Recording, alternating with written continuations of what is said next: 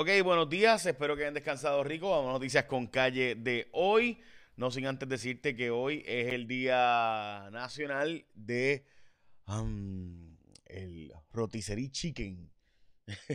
Así que también es el día de irte de temprano a la oficina, el día de la República de Italia, también es el día de los originales, ¿verdad? De eh, ciudadanos norteamericanos y además es el día global de correr, guiar, de salir a ejercitarse en la calle. Bueno, vamos a las noticias con calle de hoy.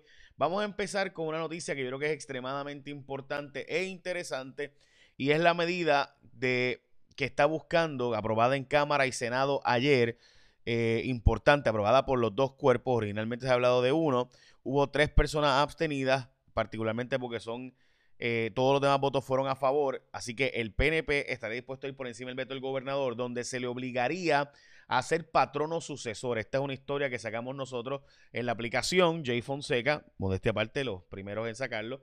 Eh, esta historia básicamente lo que busca es obligar a que Luma tenga que darle empleo a los empleados como si fuera un patrono sucesor. Es decir, había una unión obrera, yo compré la empresa que tenía esa unión, pues la unión continúa, no deja de existir. Así que básicamente Luma tendría la obligación de quedarse con los empleados de la Autoridad de Energía Eléctrica y pasarían estos a ser sus trabajadores. Obviamente esto va a ir a los tribunales porque Luma va a decir que le cambiaron sustancialmente el contrato y por tanto ellos no pueden asumir eh, toda esa nómina ni todos esos empleados ni están obligados a aceptarlos a todos.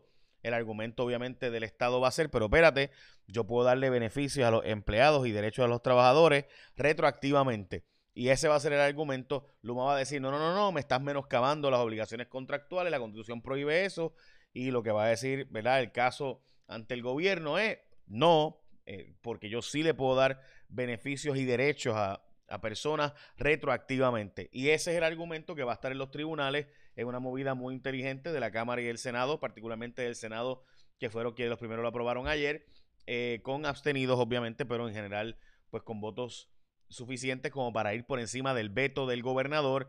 Así que, de nuevo, ¿qué haría esta medida? Obligar a Luma, por ley, a tener que convertirse en patrono sucesor.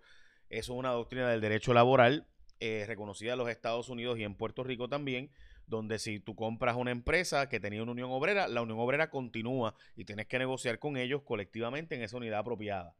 Dicho eso, vamos a las portadas de los periódicos.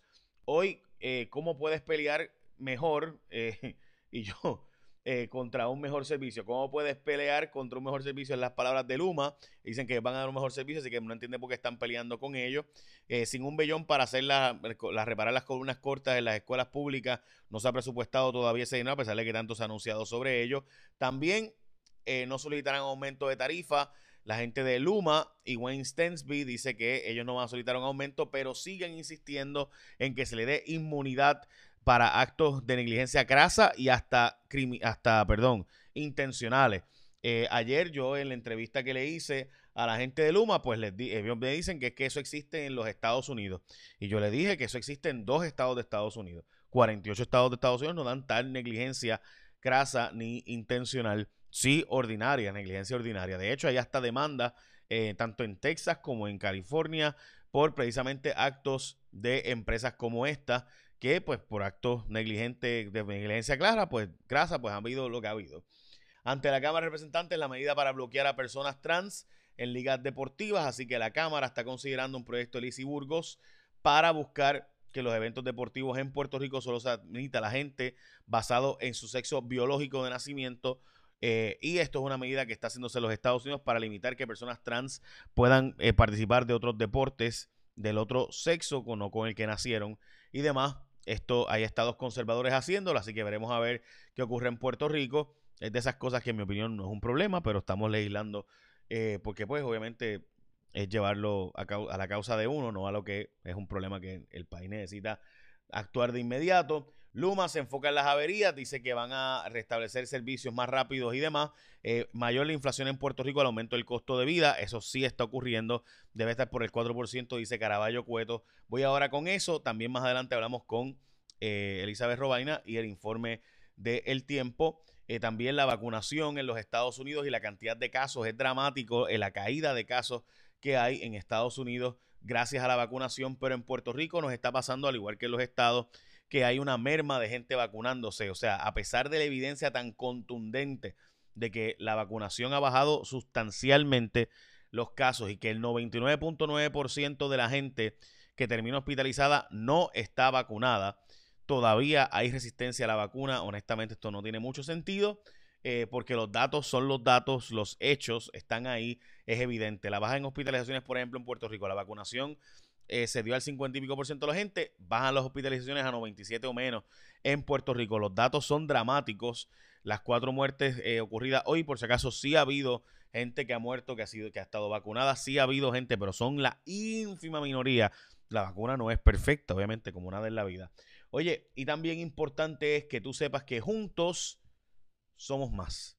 Y juntos más. ¿Por qué más? Bueno, pues muchas razones, pero entre ellas, cuando los puertorriqueños estamos juntos, es que logramos las cosas más grandes. ATT Mobility en Puerto Rico es ahora parte de la familia Liberty. Y con el junte de la red móvil más rápida en Puerto Rico, con la red fija más rápida en Puerto Rico, se podrá lograr aún más. Juntos tendremos más entretenimiento, más compartir con la familia, más chats, más gaming, más streaming, más emoción, en fin, más de todo lo que amas. ATT y Liberty juntos más. Bueno, vamos a hablar de Sixto George, que eh, hoy publica Melissa Correa, el periódico El Vocero, que ante la gran cantidad de pruebas en contra de Sixto George, ha tenido que solicitar su defensa que se haga lo que, eh, ¿verdad? Una delimitación básicamente de qué es lo que va a usarse en, por parte de eh, la Fiscalía Federal en el juicio Así que dice Rafael Castro que es el abogado de Sixto George. Recuerden que él tiene una abogada que era de oficio, una abogada del Public Defender. Ahora tiene un abogado eh, privado. Este, eh, o sea que lo tiene que costear él, no el Public Defender, que lo costea el gobierno federal. Y se dice que se solicita respetuosamente a la Corte que ordena al gobierno presentar su designación de prueba según lo exige la ley. Es decir, que está planteando en las reglas que eh, designe la prueba que va a usar en el juicio y así pues básicamente facilitar el trabajo a la defensa. Eso es bien común que pase en las defensas de los procesos federales, donde la Fiscalía Federal envía un montón de evidencia, eh, pues que se haga una delimitación y demás. Bueno, eh, no hay chavos para reparar columnas cortas en Puerto Rico, a pesar de que esto se ha anunciado 8 mil veces. No se han designado los 200 millones de dólares que hacen falta. El Departamento de Justicia recomendó un fiscal especial para el alcalde de Guayama, el alcalde popular de Guayama, eh, aparenta ser que tiene una situación comprometedora con el manejo de Mr. Waste, ese contrato de desperdicios sólidos y recogido de basura eh, y demás. Supuestamente se hizo sin el trámite eh, requerido y que ya en Nahuabo esta empresa había tenido problemas anteriormente. así que estaremos al pendiente. El Senado dice que el contrato de Luma es inválido porque no está en el registro de la propiedad. Yo esa la veo bien difícil. Me parece muy inteligente, por otro lado, lo del patrono sucesor. también hoy la AFAF admite que hay riesgos en el contrato de Luma el director de ejecutivo Mar Marrero sostuvo que se tomaron pasos para mitigar el asunto con Luma, pero que ciertamente hay cosas en el contrato con los que no está de acuerdo. Eh, no hubo causa contra los empleados de la Autoridad de Energía Eléctrica que fueron eh, a Ponce a trabajar como si fueran todavía empleados de la Autoridad de Energía Eléctrica cuando ahora están en Luma y no tienen autorización para eso. Así que no encontraron causa para arresto.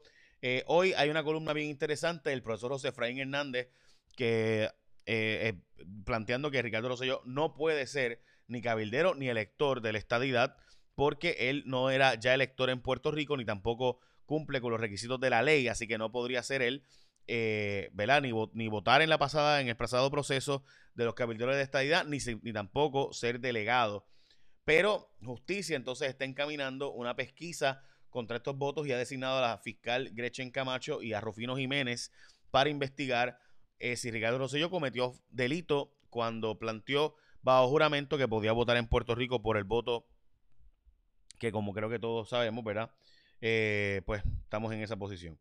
24 mil estudiantes fracasaron en el año escolar, según la información eh, que ha salido hoy publicada y que, by the way, eh, me parece extremadamente importante plantearlo. Esto es una historia que le habíamos preguntado a el secretario.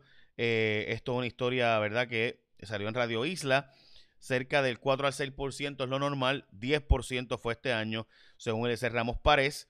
Eh, todavía notas en tránsito y entrando, pero sabemos ya que va a ser 24 mil mínimo los estudiantes que fracasaron, eh, eh, ¿verdad? Este año, lo cual significa que básicamente 10%, uno de cada 10 estudiantes fracasó en Puerto Rico, que dice que tiene más de 3 Fs. Dios santo.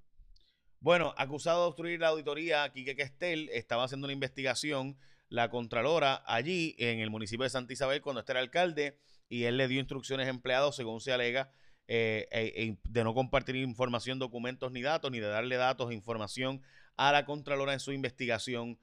Eh, pues, y estamos obviamente, yo no sé de verdad cómo los alcaldes.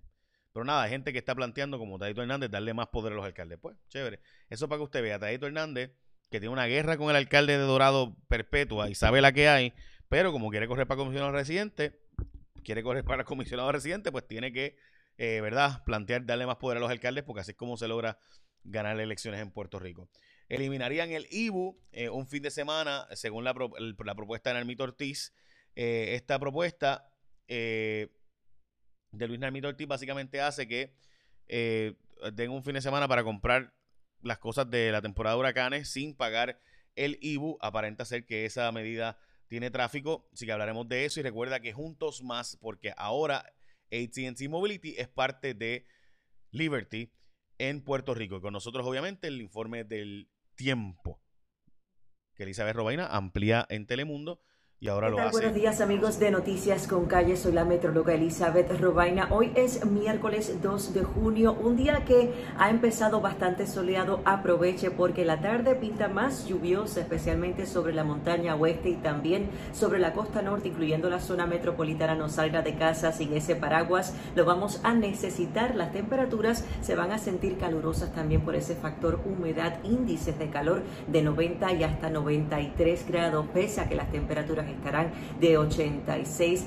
y hasta 88 grados. Manténgase bien hidratado. Así que tenemos humedad en superficie para activar esos efectos locales durante las tardes. También veremos algunos problemas de inundaciones y les anticipo que el patrón de tiempo estará más inestable desde mañana y continuando posiblemente durante el fin de semana, inclusive durante la próxima semana laboral, porque se establece una vaguada sobre la República Dominicana y esto va a fomentar más inestabilidad y que las tardes estén activas con posibles problemas de inundaciones, así que en sus planes del fin de semana ya va a tener que contemplar ese riesgo de aguaceros y tronadas que pueden ser más significativas. En cuanto al mar, las olas se mantienen de 3 a 5 pies, no tenemos advertencias en vigor y el riesgo es moderado de corrientes submarinas, actividad tropical, no tenemos zonas de sospecha ciclónica, así que tranquilos por esa parte, pero de hecho el patrón de tiempo va a estar más lluvioso también durante el domingo y la próxima semana porque va a estar llegando humedad asociada a una onda tropical. Yo los espero con más información del tiempo por Telenoticias a las 4 y 5 de la tarde y mañana también aquí en Noticias con Calle. Que tengan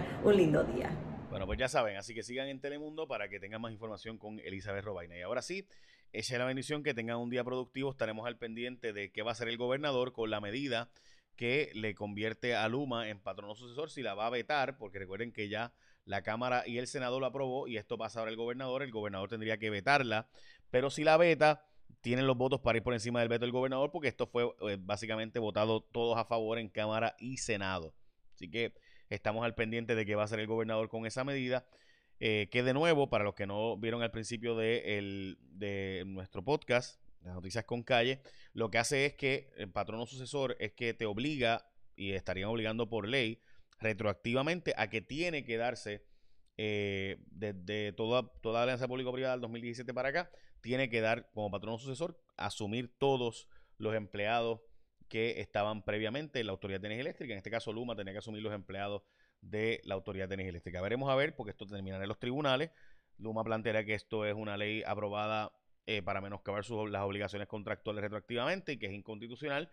Obviamente, la, el Tribunal Supremo de Estados Unidos ya ha resuelto que se puede hacer eso siempre que sea para derechos adicionales a la gente, darle derechos retroactivamente. Así que veremos a ver si cómo se interpretaría esto por los tribunales eventualmente. Y ahora sí, écheme la bendición, que tenga un día productivo.